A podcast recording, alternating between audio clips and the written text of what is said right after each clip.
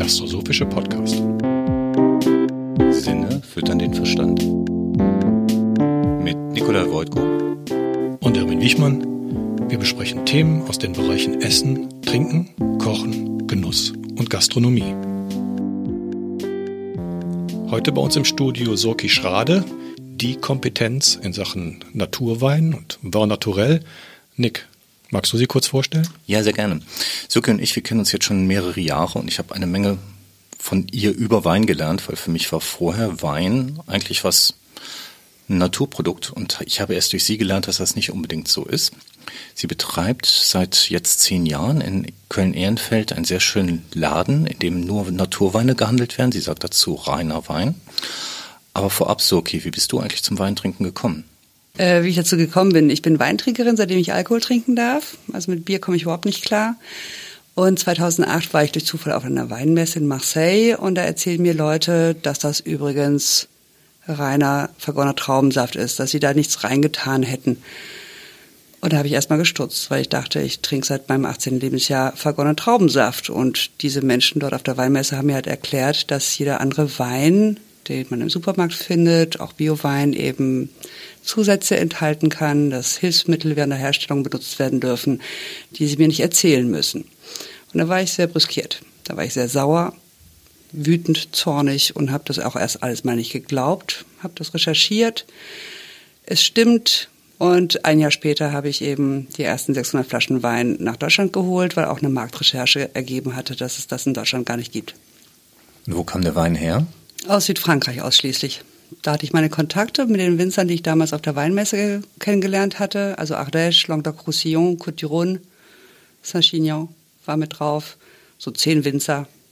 Ähm, das erste Mal, als wir uns kennengelernt haben, das war bei dir im Laden. Ich weiß gar nicht mehr, in welchem Jahr. Weißt du das noch? Äh, es muss auch schon 2010, 2011 ja, ne? gewesen sein, ja. Ähm, da hatte ich ehrlich gesagt auch noch gar keine Ahnung davon, was, was Naturwein eigentlich ist. Ich hatte das nur im Zusammenhang mit dir gehört und habe gedacht, ich muss dich mal besuchen, dich dazu fragen. Und was für mich so eindringlich war, war so dein Empörtsein über das, was Lebensmittelindustrie machen darf, weil Wein eben kein Lebensmittel ist. Und du, du dann davon erzählt hast, dass im Prinzip so eine Weinflasche voll sein könnte mit Zusatzstoffen, wenn es unter Lebensmittelrecht fallen würde. Und dass du dafür kämpfst eigentlich, dass man mal wieder traditionellen Wein trinkt, also einfach unbehandelten Wein ohne Zusatzstoffe. Was ist denn normalerweise in einem Wein alles drin, was da nicht reingehört, deiner Meinung nach? Also es fängt an mit äh, Hefen, also die meisten Vergärungen, also sprich Zucker wird zu Alkohol und Gas, wird mit Reinzuchthäfen angestartet, die man im Winzerzubehör kaufen kann. Die heißen zu, für Weißburgunder zum Beispiel Bourg Blanc oder ähnliches. Die formatieren dann auch gerne mal einen Geschmack was ich auch legitim finde, weil über 95 Prozent der Leute im Supermarkt Wein einkaufen. Wenn man einmal nach einem Merlot gegriffen hat oder nach einem Weißburgunder, dann greift man wieder nach so einer Flasche, wo der gleiche Name draufsteht. Und wenn der dann komplett anders schmecken sollte, dann ist man eben verwirrt. Ähm, das heißt, es ist halt so eine Uniformierung des Geschmacks was durch diese Reinzuchthäfen passiert. Dann gibt es Schönungsmittel, Klärungsmittel, es gibt Schwefel als Zusatz, Entsäuerungsmittel. Viele der Mittel sind sogenannte Hilfsmittel und auch wenn Wein ein Lebensmittel wäre, würden die gar nicht mit draufstehen. Also weil sie eben auch mit anderen Hilfsmitteln wieder rausgefiltert werden oder rausgenommen werden. Und äh, ursprünglich hat man Trauben genommen, die biologisch gewachsen sind, also bis 1905 und die 9000 Jahre der Weingeschichte davor auch. War ja alles Biowein, gab es ja nichts anderes. Ähm, und dann hat man die vergoren und die natürlichen Hefen haben eben eine Spontangärung gestartet und haben den Zucker zu Alkohol und zu Gas gemacht. Und fertig war der Wein, also als Kurzfassung. Mhm. Also das heißt, das, was du bei dir im Laden verkaufst, das ist eigentlich ein traditionell gefertigter Wein, also so wie er bis 1905 hergestellt worden ist. Ja, also man kann sagen Anfang des 20. Jahrhunderts, also bevor die Chemieindustrie eben angefangen hat, auf die Lebensmittelindustrie, in die Landwirtschaft zu gehen und eben auch Sachen, die wir eben verzehren, eben mit äh, mit Zusatzstoffen, mit Hilfsmitteln eben auf eine Industrialisierung zu trimmen, damit eben Supermärkte eben auch jeden Tag beliefert werden können mit dem gleichen Produkt, was immer gleich schmecken muss. Es ist etwas, was wir Menschen halt alle mitgemacht haben, auch im 20. Jahrhundert. Also keiner hat sich dagegen gewehrt. Und deswegen verachte ich das nicht. Äh, ich sage nur, es gibt auch noch was anderes. Das heißt, du wirst nicht regelmäßig beliefert, sondern Einfach nur dann, wenn, wenn der Wein fertig ist? Richtig, der Wein ist fertig, wenn eben ähm, kein Zucker mehr da ist. Und äh, ich hatte schon mal einen Sommer ohne Weißwein, weil die Weißweine von meinen Weißweinwinzern eben nicht fertig waren. Da hat man halt kalten Rotwein getrunken. Und man kann bei mir auch keinen Wein unbedingt nachbestellen. Wenn der ausverkauft ist, ist er ausverkauft. Und der schmeckt auch manchmal anders. Also wenn man vom selben Winzer einen anderen Jahrgang hat, muss man sich erstmal wieder reinschmecken, weil es nicht unbedingt dasselbe ist, oder? Nicht unbedingt. Ich habe äh, glücklicherweise ein paar Winzer, von denen ich wirklich sagen kann, da kann ich die Folgejahrgänge fast blind mittlerweile kaufen, weil ich die einfach schon seit acht, neun Jahren kenne und die haben ihre Unterschrift drin und geben die Weine auch erst raus, wenn sie im gleichen Charakter, in der gleichen Geschmacksorientierung sind. Und das ist toll, dass ich sowas habe. Aber ja, bei anderen Winzern, die eben eher auch äh, Cuvées machen, also verschiedene Rebsorten zusammenpacken, muss man jedes Jahr nochmal neu probieren gehen und gucken, ob es einem schmeckt oder nicht. Wie ist eigentlich mittlerweile so die Reaktion deiner Kunden? Also ich weiß noch am Anfang, als du den Laden neu hattest, kamen oft Kunden rein, die gar nicht wussten, was das ist, was du verkaufst. Und dann ging es so ein bisschen so wie mir und die haben dann quasi immer erstmal schüchtern gefragt, was ist denn das? Und dann hast du immer versucht, ihnen zu erklären, was du da verkaufst. Hat sich das in den letzten Jahren geändert? Ja, es hat sich auf jeden Fall geändert. Also als ich angefangen habe, gab es ähm, noch ein, zwei, drei, vielleicht andere Leute noch in Deutschland, die sich für dieses Thema auch als Händler interessiert haben. Seit 2013, 14 gibt es auch ein paar Weingüter in Deutschland, die das auch laut sagen, dass sie Wein so machen.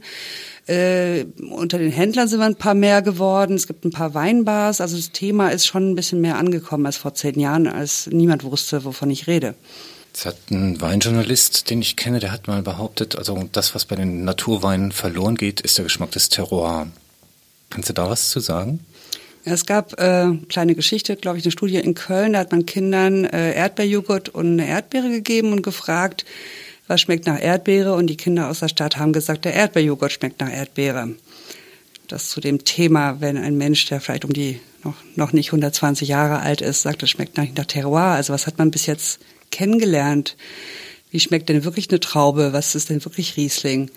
Und ich könnte fünf verschiedene Rieslinge aufmachen, die alle sehr unterschiedlich schmecken.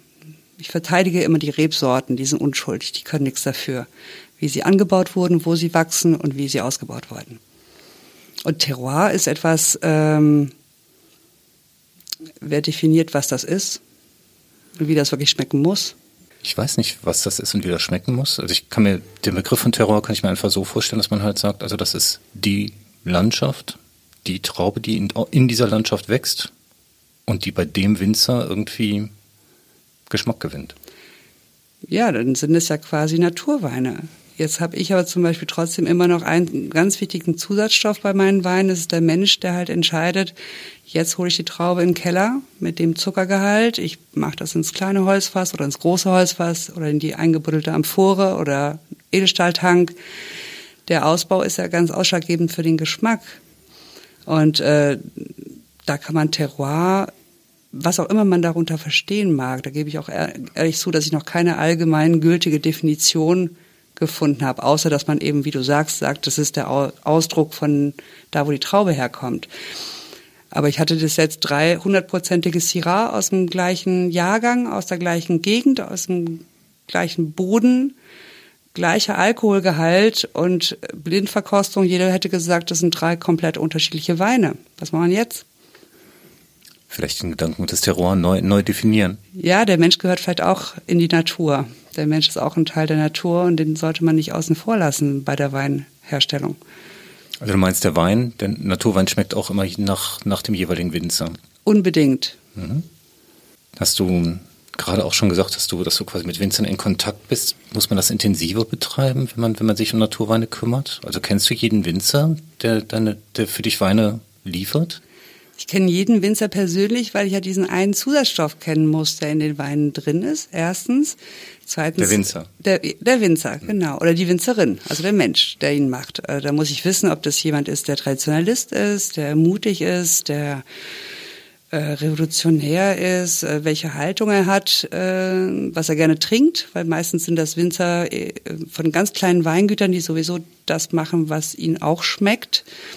Und meistens muss ich auch mit dem Menschen klarkommen, der den Wein gemacht hat, um den Wein zu verkaufen. Sonst klappt's nicht. Ich habe es probiert. Mhm. Jetzt ähm, könnte man ja sagen, Der Mensch liebt aber eigentlich das, was er kennt. Und diese Naturweine, auch wenn die traditionell sind, sind eigentlich was Neues, wenn man sie so nicht kennt. Die meisten Menschen, die anfangen mit Wein zu trinken, die trinken Wein, der halt irgendwie stabilisiert ist im Geschmack, im Erscheinungsbild. Und man möchte dann ja auch gerne als Konsument ein Geschmacksbild wiederfinden. Wie ist das bei deinen Weinen? Also auf meiner ersten Palette waren wirklich sehr viele Weine drauf, äh, die sehr anders geschmeckt haben als herkömmlicher Wein. Und dann habe ich gemerkt im Laufe der Zeit, weil ich sehr viele Weinproben eben mache, dass ähm, ich Brücken bauen muss. Also habe ich Brückenweine gesucht, also Weine, die ich wie ich immer schön sage, bei meiner Mutter auf den Tisch stelle mit ihren Freunden, alle um die 80, frankophile Menschen und die schenken sich einfach nach, ohne zu gucken, was es ist. Wenn das funktioniert mit einem Wein, dann ist es ein Wein, der auch ohne Zusatzstoffe hergestellt wurde, der aber einfach nach Rotwein oder eben nach Weißwein schmeckt. Und das braucht's auch. Und ähm, viele sagen, Naturwein würde immer anders schmecken. Das stimmt, glaube ich, so nicht. Ich glaube, das Geschmacksspektrum beim Wein einfach viel, viel breiter auseinandergeht als bei herkömmlichen Weinen, weil es eben nicht formatiert ist. Man kann aber trotzdem eben auch einfach einen ganz normalen Rotwein und einen ganz normalen Weißwein finden. Mhm. Mit formatiert meinst du, dass der Winzer versucht, den Wein, also der nicht naturell Winzer versucht, die Weine in ein bestimmtes Raster zu bekommen? Ja, weil angeblich irgendwelche Menschen behaupten, Wein muss so und so sein also er muss zum Beispiel, ein Weißwein muss immer total klar sein, deswegen werden Farbschönungen gemacht, es wird filtriert, damit da ja kein Trub drin ist. Äh, keiner fragt sich, warum das so sein muss, sondern es wird nicht mehr in Frage gestellt. Es werden Geschmäcker formatiert, auch von der Industrie. Ein Winzer aus Südfrankreich sagte, ich habe jetzt auch die tolle Hefe, ich habe jetzt auch die Bananenhefe, ich kann jetzt auch den tollen Wein machen. Ja, nächstes Jahr ist Mango oder Erdbeere. Das braucht man eben nicht, wenn man keine Hefen kaufen muss. Ne? Das heißt, da lässt man wirklich der Natur den freien Lauf. Und ja, es gibt Winzer, die sagen, ein Wein muss so sein, wie der Markt ihn anscheinend will. Der Verbraucher will das so. Und ich frage immer wieder meine Gäste in den Weinproben, wurdet ihr mal gefragt, wie ihr das gerne hättet? Und keiner wurde gefragt. Und das lässt mich halt dann ein bisschen stutzig. Und dann sage ich, die Lebensmittelindustrie sagt halt immer, die Verbraucher wollen das so haben, aber irgendwie fehlt da die Frage.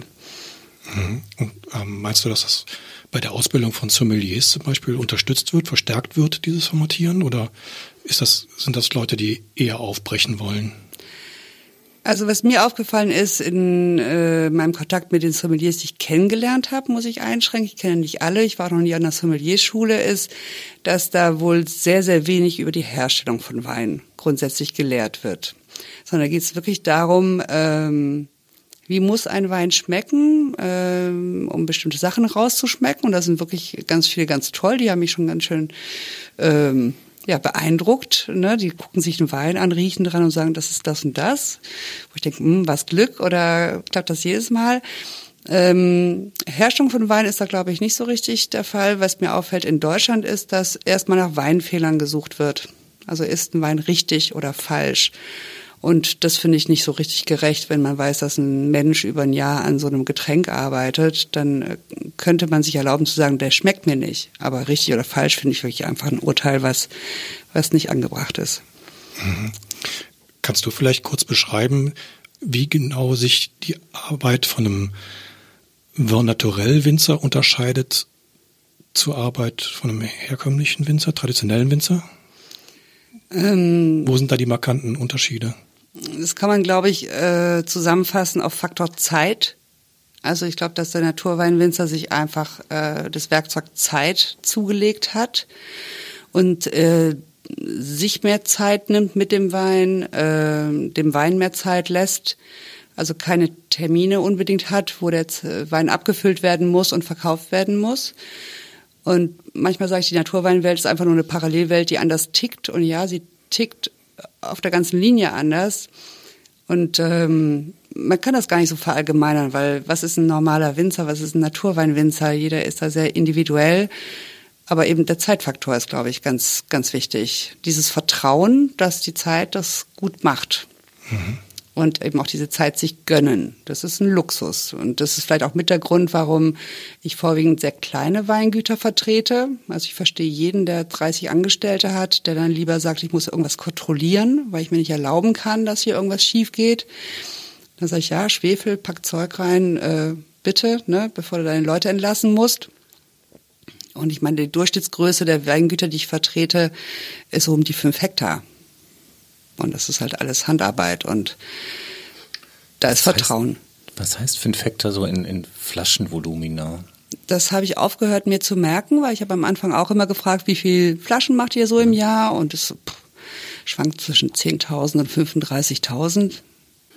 Aber wenn sie dann wieder sagen, ich habe nur 10 Prozent von letztem Jahr wegen Hagel oder Frost oder ähm, es ist wahnsinnig schwankend. Mhm.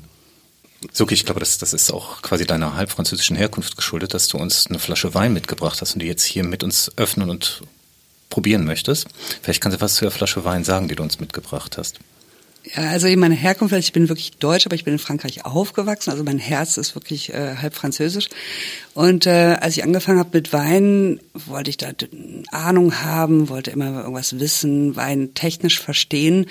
Dann habe ich ganz schnell rausgekriegt, dass Grenache, also eine Rebsorte aus Frankreich, ganz toll ist. Also ich liebte Grenache, lieb's immer noch.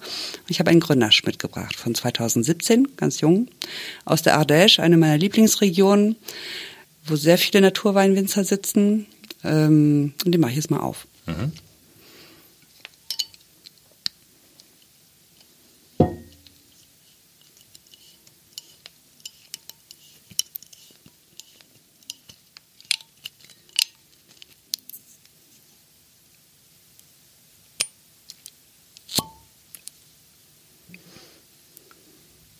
Gut. Wir haben Gläser. Ja, wir haben Gläser und ähm, jetzt ist es ja so, dass wir den Wein sehr wahrscheinlich nicht sofort trinken können, oder? Doch, klar. Okay. Also, das ist ein, ein Winzer, der heißt Jérôme Jourel, sitzt in Villeneuve-de-Berg und er ist Winzersohn und macht mit seiner Frau Stephanie immer wieder ganz tolle, geradlinige Weine. Jérôme Jourel mag kein Holz, mag keine Tannine, mag süffige Trinkweine und deswegen macht er auch welche. Aus dieser Traube hätte man bestimmt auch einen ganz schweren Rotwein machen können, hat er nicht gemacht. Und deswegen ist das eben ein Traubensaft vergoren, den man jetzt auch direkt trinken kann. Mhm. Also muss nicht mit, mit Luft lange in Verbindung sein, muss nicht atmen, Nein. damit es sich entfaltet. Okay. Manche müssen das, weil sie stinken. Ja, ein Naturwein kann auch muffen und äh, reduktiv sein und nach Stall und manche Leute streiten sich dann, ob das Ziegenstall oder Schweinestall ist. Der riecht dabei jetzt erstmal nicht nach ist Stall. Tiefrot, klar. Sieht schon fast aus, als wäre er geklärt. Ja, Jerome lässt auch seine Weißweine so absetzen, geht dann ganz vorsichtig ran, dass ich gerade von Jerome eben ganz klare Weißweine habe, die eben überhaupt nicht trüb sind oder so gut wie gar nicht trüb, obwohl sie eben nicht gefiltert sind.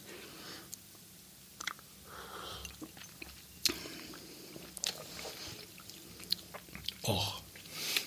Durstlöschend, ne? Süffig. Genau. Süffig ist richtig Ja. beschrieben. Mhm. Das ist wirklich vergorener Traubensaft, der erstmal rüberkommt. Ne? Also wirklich quasi, es hat nichts so mit dieser Idee von Wein erstmal zu tun, sondern wirklich mit, mit Saft eher. Ne? Also Ja. dass man dann so ganz hinten merkt, ach, da ist ja doch so eine Spur von Alkohol bei. ähm, aber erstmal schmeckt man wirklich die Traube. Ne? Das ist richtig schön grenaschig. Und der hat eben 13,5 Prozent Alkohol. Also man könnte sagen, Der dreht. da ist was dabei, aber er hat wenig Tannine, Mhm. ähm, weil eben Jerome sowas nicht mag. Und äh, er ist ein bisschen kalt, merkt ihr das? Ja. Das ist eben auch ein Spiel, was ich oft in den Weinproben mache, dass man äh, mal weiß, wie man mit Wein umgehen könnte, um mehr Genuss zu haben, um genusssteigernde Maßnahmen anzuwenden. Also viele Leute trinken, glaube ich, Rotwein einfach viel zu warm immer. Aber man kann es ja mal ausprobieren mit jedem Wein. Stimmt, also als ich klein war, da wurden sogar noch Rotweinflaschen an den Kamin gelegt, ne? damit, die, damit die wärmer werden. Also nicht nur Zimmertemperatur haben, sondern noch darüber hinaus. Jetzt mittlerweile geht man ja auch davon aus, dass, dass also ein Rotwein eben nicht Zimmertemperatur haben soll, sondern je nachdem um die 16 Grad, vielleicht ein bisschen weniger. Der ist aber jetzt wirklich noch so kellerkalt. Ne? Der, der hatte sehr wahrscheinlich, ich weiß nicht, wann du den aus dem Keller geholt hast. Der wird so 12, 11 Grad haben. Ne, und dadurch ist er halt erfrischend. Also wenn der jetzt wärmer wird, dann wird er auch voller und dann ist er vielleicht nicht mehr ganz so durstlöschend. Mhm. Im äh, März findet zum fünften Mal deine Weinmesse statt. Ähm, die ist quasi eher zufälligerweise ist sie aus, aus der Taufe gehoben worden, 2014, oder? Ja, 2014 habe ich meine erste Hausmesse gemacht, weil äh, Winzer, die in Düsseldorf zur Prowein gingen, gesagt haben, sie kommen am Samstag davor zu mir in den Laden. Daraufhin habe ich noch fünf andere Winzer eingeladen aus Spanien, aus Frankreich und aus Deutschland. Und dann kamen die von der Prowein gar nicht. Und dann habe ich aber trotzdem diese kleine Hausmesse gemacht damals. Äh, und dann ein Jahr drauf habe ich gesagt, so, jetzt könnte man es ja noch ein bisschen größer machen. Habe mal gefragt, wer denn nach Deutschland kommen würde für eine Weinmesse zum Wochenende der Prowein. Für alle, die es nicht wissen, ist eine große Weinmesse, die in Düsseldorf Mitte März stattfindet. Ähm, und dann hatte ich auf einmal ganz viele Zusagen. Die wollten alle kommen. Und dann musste ich einen Ort finden und ja, Ende Januar hatte ich dann damals in Köln das Jack in the Box gefunden. Habe ganz viele tolle Helfer gefunden, die mitmachen wollten. Und dann fing die erste große Weinmesse an, 2015 dann, äh, mit über 50 Winzern über zwei Tage. Und jetzt dieses Jahr im März eben die fünfte Ausgabe im Stadtgarten. Wie viele Winzer sind jetzt dabei? Ich habe heute den neuen Tischplan gemacht. Ich könnte noch ein paar aus der Warteliste mit reinnehmen. 44 sind es mhm. gerade. Wie viele Besucher hast du im letzten Jahr gehabt auf der Weinmesse? Ähm, gar nicht so viele Messen. Es sind so um die 700 gewesen. Mhm. Es ist auch so, dass der Raum jetzt nicht so riesig ist. Und äh, ich weiß wieder auf vielen Weinmessen in Frankreich, wo ich gesehen habe, auf welchem engen Raum da teilweise Winzer gestellt werden. Mir ist die Besucheranzahl gar nicht so wichtig, sondern die Qualität des Kontaktes. Also ich möchte wirklich Raum schaffen, damit jeder den Winzer auch und den Wein kennenlernen kann damit man auch kommunizieren kann. Mhm. Das ist mir äh, tausendmal wichtiger als die Besucheranzahl. Und kommen die Winzer, wenn die jetzt aus Spanien und aus Frankreich kommen, kommen die nur zu deiner Messe oder nehmen die das quasi als Aufgalopp zu Pro-Wein? Die kommen alle nur zu meiner Messe, weil es meistens auch Winzer sind, die eben ausschließlich Naturwein machen. Mhm.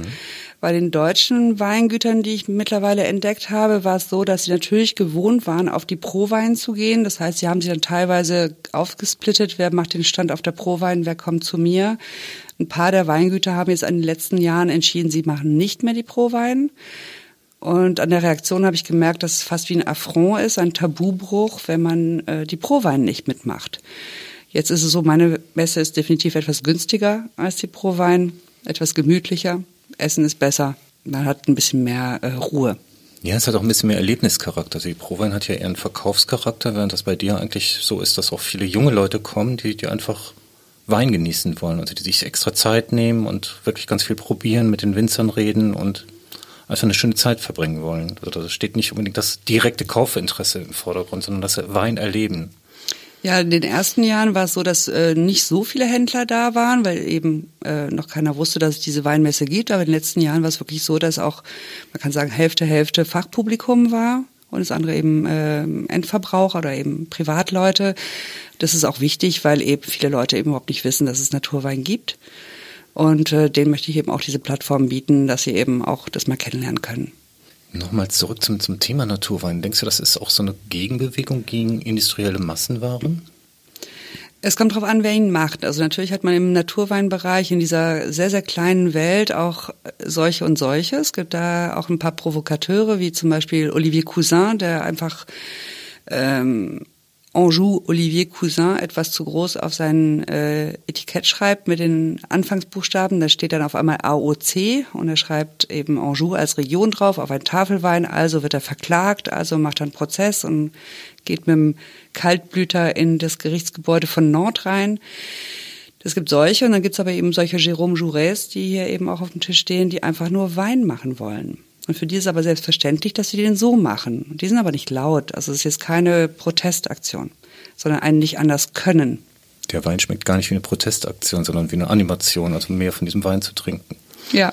Ne? Also, weil Protest ist, glaube ich, eher die Reaktion, das merke ich bei meinen Gästen, dass eben viele genauso sauer sind wie ich. Es war 2008, wenn sie mitkriegen, was da alles rein darf und dass einem das keiner sagen muss. Das ist eher auch so, eine, so ein Auflehnen von, von Menschen, die das dann eben auf einmal kennenlernen. Ne? Es sollte aber eben keine Protestaktion sein, weil äh, ich glaube, es gibt Platz für alle. Und Naturwein ist eine ganz, ganz kleine Nische, von der Nische, von der Nische, von der Nische von Biowein. Ähm, und es wird die große normale Weinwelt überhaupt nicht streitig machen. Also es gibt da äh, auf dem Punkt, was Marktanteil angeht, glaube ich, überhaupt keine, keine Bedenken. Es ist, glaube ich, eine Entscheidung von einem Menschen, eine Haltung zum, zur Umwelt, zur Natur. Und genauso wie ich als Trinkerin und als Weinhändlerin sage ich, ich will nichts anderes mit trinken oder verkaufen, gibt es Winzer, die sagen, ich kann den Wein nicht mehr anders machen. Jetzt hast du gerade zwei Begriffe genannt. Das eine war AOC und das andere war Tafelwein. Mhm. Naturwein gilt immer noch als Tafelwein. Es gibt keine spezielle keine speziellen Preise für Naturwein. Also das ist eben ein ganz spannendes Thema, was die Regulierung in der EU angeht. Also Tafelwein gibt es in diesem Sinne nicht mehr. Das heißt jetzt in Deutschland deutscher Wein und in Frankreich Vin de France. Ich habe ein paar Weine, die auch so ein AOC Fougère haben. AOC ist das, was, also Appellation d'origine contrôlée. Das sind die Gremien, die quasi Qualitätsmerkmale in Frankreich vergeben. Ähnlich wie die AP-Nummer in Deutschland. Ähm, wir haben alle Gesetze, die wir brauchen, um Naturwein in ein legales Ding zu bringen. Ne? Und äh, es ist nicht alles Tafelwein und nicht alles Landwein, je nachdem, wie die Winzer drauf sind, aber es ist sehr, sehr vieles außerhalb dieser Qualitätsabstufung, wieso weil kein Winzer dafür bezahlen möchte. Diese, ja, diese Titel gibt es eben nur gegen Bezahlung. Also Naturwein ist kein geschützter Begriff wie jetzt Biowein. Ich müsste euch auch sagen, dass er sogar verboten ist wir machen uns gerade vielleicht ein bisschen strafbar, dass wir den benutzen. Wieso? Weil äh, Anfang des 20. Jahrhunderts gab es schon mal den Naturweinverband in Deutschland und aus dem ist der VDP entstanden. Ja, und es war in der Zeit, in der eben äh, Leute Wasser, Zucker, ähnliches in den Wein getan haben und ein paar Winzer hatten sich angeblich da zusammengeschlossen haben gesagt, wir tun da mal nichts rein und haben sich abgespaltet und haben sich den Naturweinverband genannt. Das ist der eine, also dieses Wort ist schon belegt in der deutschen Sprache. Ähm, und dann ist, äh, ist auch so, dass in dem Gesetz steht, dass jeder Wein ein Naturprodukt ist. Und deswegen darf man nicht Naturwein sagen, weil doch jeder Wein ein Naturprodukt ist. Dann sage ich, da dürfen wir es auch sagen, oder? Dass es ein Naturprodukt ist. Eine Kollegin von mir hat eine Abmahnung gekriegt, weil sie Naturwein auf ihrem Schaufenster stehen hatte. Okay, also man darf nicht damit werben. Man darf nicht damit werben, wieso? Weil der Verbraucher per Gesetz noch keine Regelung hat, wo im Gesetz das, der Begriff Naturwein nachlesbar in einer Definition steht. Wo ich sage, braucht man nicht. Wir haben alle Gesetze, die wir haben, um Wein zu beschreiben. Es ist vergorener Traubensaft, es ist eine alkoholische Vergärung, hat so so viel Prozent Alkohol. Steht auch auf den Etiketten alles drauf, was draufstehen muss. Ähm, und ja, es ist ein Naturprodukt, steht sogar im Gesetz.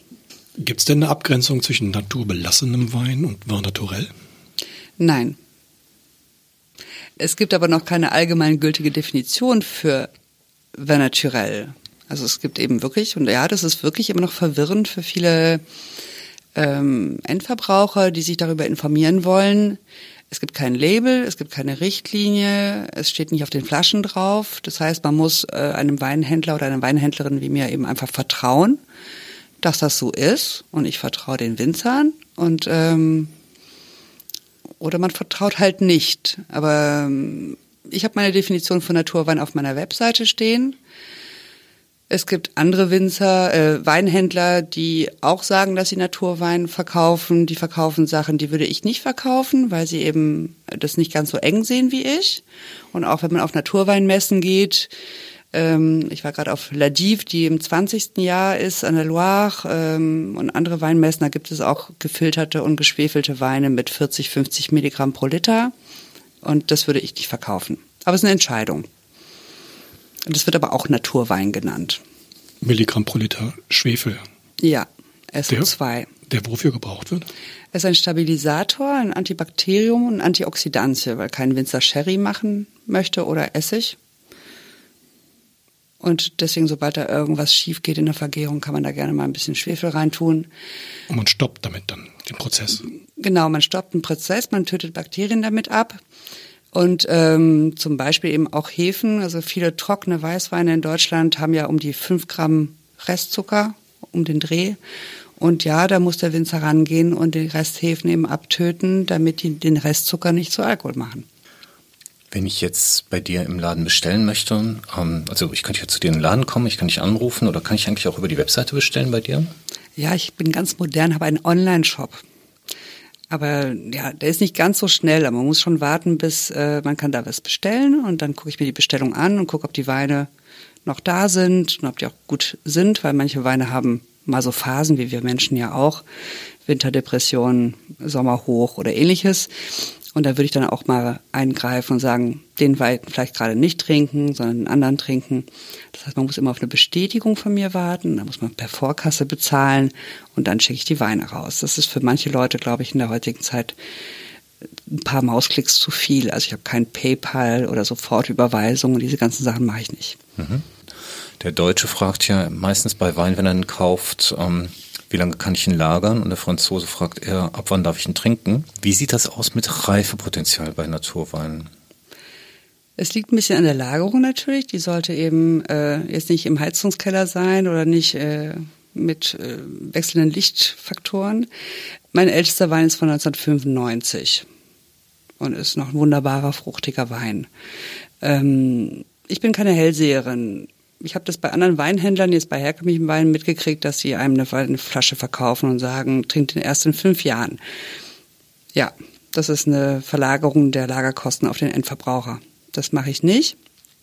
Ich lager selbst Weine. Ich habe zum Beispiel letztes Jahr einen Wein gekauft, den werde ich wohl erst nächstes Jahr verkaufen, weil ich denke, dass wir oft viel zu früh auch Weine trinken. Also da geht es gar nicht um Alterung, sondern eben, wann ist der richtige Zeitpunkt. Und äh, die alten Weine, die ich bis jetzt probiert habe, also das älteste ist eben 90, 91 habe ich mal probiert, war einfach noch sehr fruchtig. Das war vielleicht die eine Flasche, die gut gelagert war. Ich glaube, das ist genauso wie bei herkömmlichem Wein auch die gleiche Frage. Also viele sagen in der Önologie, man muss unbedingt Weine schwefeln, damit sie haltbar sind. Die sagen auch, man muss die Flasche innerhalb von einer Stunde leeren. Das stimmt so nicht. Also das mhm. beweise ich seit zehn Jahren. Ja. Ist ja grandios. Also dann ist der älteste Wein, den du im Laden hast, ein Vierteljahrhundert alt etwa, also 25 Jahre. Genau, und die gibt es für 16 Euro. 16. Das ist kein Euro pro Jahr, ne? Nee. Dabei hat der Sebastian Borthäuser doch hier neulich gesagt, dass die Leute, die in deinen Laden kommen, überhaupt gar kein Problem hätten, 10 Euro und mehr für eine Flasche Wein auszugeben, wohingegen, wenn sie woanders reingehen, es nicht so gerne ausgeben würden, dieses Geld. Siehst du das auch so? Ja, das war sehr schwierig. Also die Preisgestaltung ähm, ist schon sehr schwierig, den Menschen mal klar zu machen, was es eigentlich bedeutet, einen Wein zu machen. Wenn man das einmal getan hat, sind 10 oder 12 Euro für eine Flasche Wein nicht mehr so viel. Dann verstehen sie den Preis auch. Ich rechne denen es wirklich vor, also minus 90 Prozent Mehrwertsteuer und so weiter. Und äh, am Anfang war das so, dass wirklich Leute in meinen Laden reinkamen und haben gesagt, ich hätte gerne eine Flasche, aber eine gute Flasche Wein, so für vier, fünf Euro. Ich so, die kann ich noch nicht mal zu dem Preis einkaufen. Netto. Und ähm, das hat sich verändert, muss ich sagen. Da bin ich sehr, sehr glücklich drüber. Ich habe eine sehr junge Kundschaft, von denen ich auch weiß, dass die nicht sehr viel Geld auf dem Konto haben. Die haben aber tatsächlich ihr Konsumverhalten verändert. Dass sie vielleicht früher eben bei Lidl, Aldi, Penny, wie auch immer sie heißen, für zwei, drei Euro drei Flaschen Wein in der Woche gekauft haben. Und jetzt kaufen sie halt eine in der Woche bei mir für zehn. Und das ist sehr erfreulich. Das habe ich mir damals gewünscht, als ich angefangen habe und es tatsächlich äh, kommt immer mehr. Das heißt, da ist ein Bewusstsein eingetreten und es geht nicht ums Geld, sondern eben um Konsum. Dass man eine Entscheidung trifft, für was gebe ich Geld aus. Das Geld ist das eine. Ne? Wie ist es denn mit der Auseinandersetzung mit dem Produkt selber? Ähm, glaubst du, dass da auch das Bewusstsein klarer geworden ist darüber, was ich da kaufe, was ich da trinke, auf einer geschmacklichen oder Empfindungsebene? Ja, es bedarf natürlich dieser Einführung durch ein Gespräch. Also bei mir kann man nicht innerhalb von einer Minute eine Flasche Wein kaufen. Oder eben man hat eine Weinprobe bei mir gemacht, wo man eben mal durchkaspert, was ist das eigentlich, was wir da trinken? Wie wird Wein hergestellt? Mir ist es wichtig, dass die Menschen auch mal verstehen, warum so eine Flasche 10 Euro kostet oder auch mehr und dass sie einen anderen Bezug zu diesem Getränk kriegen. Äh, so unter Motto, was bräuchten wir drei jetzt, wenn wir Wein machen wollen? Ne? Und dann fängt's an. Okay, und wie lange dauert das? Und dann wird so bewusst, dass das kein Coca-Cola ist, was wir da trinken. Und die Wertigkeit vermittelt sich. Und ich glaube, wenn Menschen etwas Wertvolles trinken, dann fühlt es sich gut an. Und das ist so eine, ja, Wertübermittlung vielleicht auch. Und viele Leute sind da sensibel für. Der Sebastian hat über die Unsicherheit der Konsumenten gesprochen, ne? die, wenn sie ähm, mit Wein konfrontiert werden, als erstes mal sagen, ich habe keine Ahnung von Wein. Ich trinke gerne Wein, aber ich habe keine Ahnung davon. Das scheint aber bei den Leuten, die in deinen Laden kommen, vielleicht nicht so zu sein. Die kommen schon so rein, also zu den Weinproben, äh, wo ich dann immer frage, hast du einen Geschmack auf Tasche? Jo, gut, dann ist alles gut. Dann fangen wir mal an. Und dann schenke ich den ersten Wein ein. Man sieht, es ist ein Weißwein und die Leute fragen mich, bevor sie ihn überhaupt noch gerochen haben, was ist das für ein Wein? Dann sage ich, das ist Weißwein. So, trink doch mal. Probier doch mal. Trau dich doch mal. Ne? Und nach den zwei Stunden hat jeder seinen Geschmack ein bisschen besser kennengelernt, hat vielleicht ein paar Wörter mehr auf Tasche, wie er seinen eigenen Geschmack beschreiben kann. Ich bin der Überzeugung, dass jeder Ahnung von Wein haben kann ähm, und versucht den Leuten dafür auch Mut zu machen, ne, damit jeder weiß, was einem schmeckt. Jeder ist sehr unterschiedlich, wie ob da bis zu 12, 13 Leute bei mir im Laden sitzen, zwei, dreimal die Woche und jedes Mal 12 bis 13 verschiedene Meinungen über eine Flasche Wein. Und das ist der Reichtum unserer Gesellschaft. Also ich glaube, man, muss Mut haben. Also wenn man schmecken kann, dann äh, man schmeckt ja, glaube ich, nur in dem Moment, wo man es wirklich tut. Das muss man jedem bewusst sein. Das heißt, man kann gar nicht falsch schmecken. Man kann sich falsch erinnern. Vielleicht. Aber falsch schmecken geht gar nicht. Außer man ist vielleicht ein bisschen erkältet. Also schmecken für dich so eine intuitive Gabe. Ja, ich, eins unserer wichtigsten Sinne, also ich meine, wir haben ja viele Sinne, schöne Sinne. Und äh, wir benutzen sie nicht bewusst genug, glaube ich. Und viele Leuten ist überhaupt nicht bewusst, dass äh, da was passiert im Mund, wenn sie Wein trinken. Ich frage da manchmal, wo ist denn der Wein? Ist der oben? Ist der unten? Zwickt er hinter den Zähnen? Wo bleibt er denn hängen, wenn er runtergeschluckt ist? Und dann spüren die Leute erstmal überhaupt in ihren Gaumen rein, dass da überhaupt was passiert. Und das bleibt dann hängen, weil jeden Wein, die Weinproben probieren wir auch zweimal und je nachdem manipuliere ich den Wein, mache ihn ein bisschen wärmer oder lüfte ihn kräftig, damit sie den Unterschied äh, zum ersten Moment des Schmeckens haben. Viele erinnern sich dann auch und sagen, oh, der Wein ist ja ganz anders. Da sage ich, ja, du bist auch eine Stunde älter. Und dann fällt ihnen auf, dass sie sich ja auch verändert haben. Und das zu akzeptieren, dass äh, man wächst mit jeder Zeit und man eben auch reicher werden kann an Erfahrungen, das macht den Leuten dann meistens auch Mut, nochmal zu probieren, auch wenn es ihnen nicht wirklich schmeckt, aber dann trauen sich auch zu sagen, okay, das ist jetzt nicht mein Fall, ah, ich mag anscheinend keine Säure. Okay, da habe ich das jetzt mal für mich erfahren. Man muss ja nicht, nur weil irgendwelche Weinkritiker irgendeinen Wein mögen, den auch mögen. Ähm, Du bist ja jetzt auch seit neuestem oder seit neuerem im Kölner Stadtgarten engagiert. Was machst du da? Ja, ich ähm, sag manchmal so ein bisschen Kreativproducer. Also ich mache da ähm, ein neues Konzept, echt einfach ehrlich, weil ich denke, dass äh, das ein ganz wunderbarer Ort ist, wo man auch Genuss erleben kann. Und das versuche ich da gerade mit dem tollen Team. Und ist das eine große Umstellung für den Stadtgarten? Ja, wobei der Stadtgarten ja wie so ein alter Tanker ist, der schon seit Jahren äh, fährt, seit 33 Jahren. Ich bin früher gerne mal gesegelt und ich weiß, so ein Kahnkurswechsel machen dauert. Ich habe mir fünf Jahre gegeben, damit keiner über Bord fällt. Das macht man ganz allmählich, so immer so ein bisschen. Magst du ein bisschen über das Konzept erzählen? Das Konzept echt einfach ehrlich ist im Stadtgarten etwas, was ähm, Thema Volksküche. Also wir sind ja schon auch ein sehr großer Laden. Wir haben einen großen Biergarten. Wir haben schon fast 100 Plätze im Restaurant. Äh, das ist ein komplett anderes Rangehen, als wenn man jetzt irgendwie ein kleines Restaurant aufmacht mit 30 Plätzen. Wir haben eine tolle Stammkundschaft. Es gab Burger, es gibt immer noch Burger, es gibt immer noch Pommes. Äh, ich habe jetzt einen neuen Chefkoch mit einem tollen Zuschef und die können auch noch andere Sachen kochen und da wagen wir uns jetzt mal dran. Wir suchen gerade Hersteller aus der Region, damit man auch weiß, woher die Produkte kommen, damit man beim Fleisch, Gemüse, Milchprodukte auch eine Zugehörigkeit hat.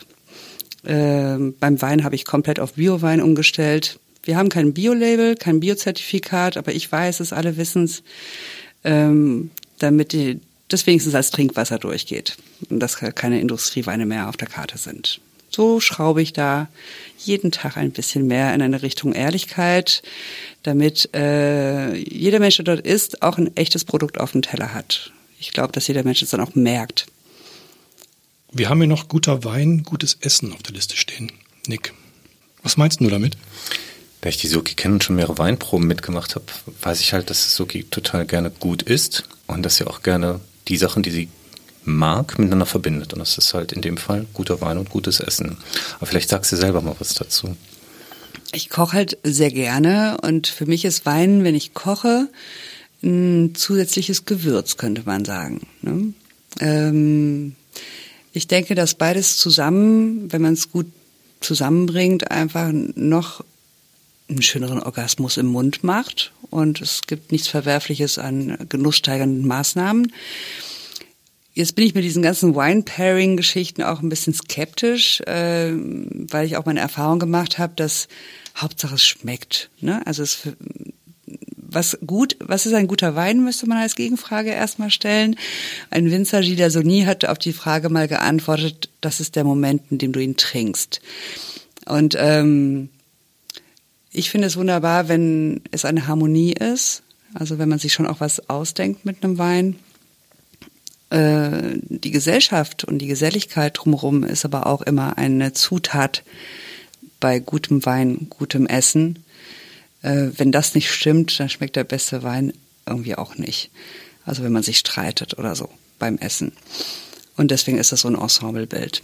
Ich glaube, dafür ist ja dann auch guter Wein und gutes Essen da, dass man glücklich wird und sich eben nicht streitet normalerweise hat man dann so ein Lächeln auf auf dem Gesicht und da geht's einem auch gut. Ich äh, kriege das nur in meinem Laden mit, also mir werden teilweise schon drei Tage vorher irgendwelche Menüs geschickt von Privatleuten, die auch Hobbyköche sind, die mir dann sagen, hier stell mir mal äh, die Weine zu diesem Menü zusammen, wo ich mittlerweile denke, jetzt wird's ein bisschen arg. Also da kommt dann auch manchmal so eine Angst, es muss so perfekt sein. Und sobald so ein Drang nach Perfektion da ist, steige ich aus. Weil es nichts perfekt. Also ich glaube, das ist eben genau das, was Genuss auch ausmacht. Äh, Wenn es intuitiv zusammengewürfelt ist und nicht, ähm, das ist vielleicht das Perfekte. Aber wenn man zu viel drüber nachdenkt und äh, Angst hat, etwas falsch zu machen, dann dann gehe ich äh, auf eine komplett andere Schiene immer und empfehle denen irgendwas ganz Einfaches, was ganz Unaufgeregtes, weil ich dann eher denke, dass ich ja ein bisschen Ruhe da reinbringen möchte. Mhm. Ich glaube, vielleicht sollten wir jetzt einfach mal in Ruhe den Wein genießen, den du mitgebracht hast. Suki, danke für das Gespräch. Schön, dass du uns besucht hast hier im Studio. Danke euch. Dankeschön. Und Prost. Und Prost. Schenk doch nochmal nach. Ach, du hast ja gar nichts mehr. Danke. Cheers. Cheers. Cheers.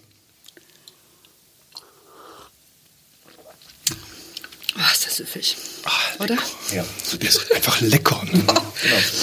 Das ist wie so ein Bonbon, oder? Mhm. Mon Chéri ist ein Scheiß dagegen.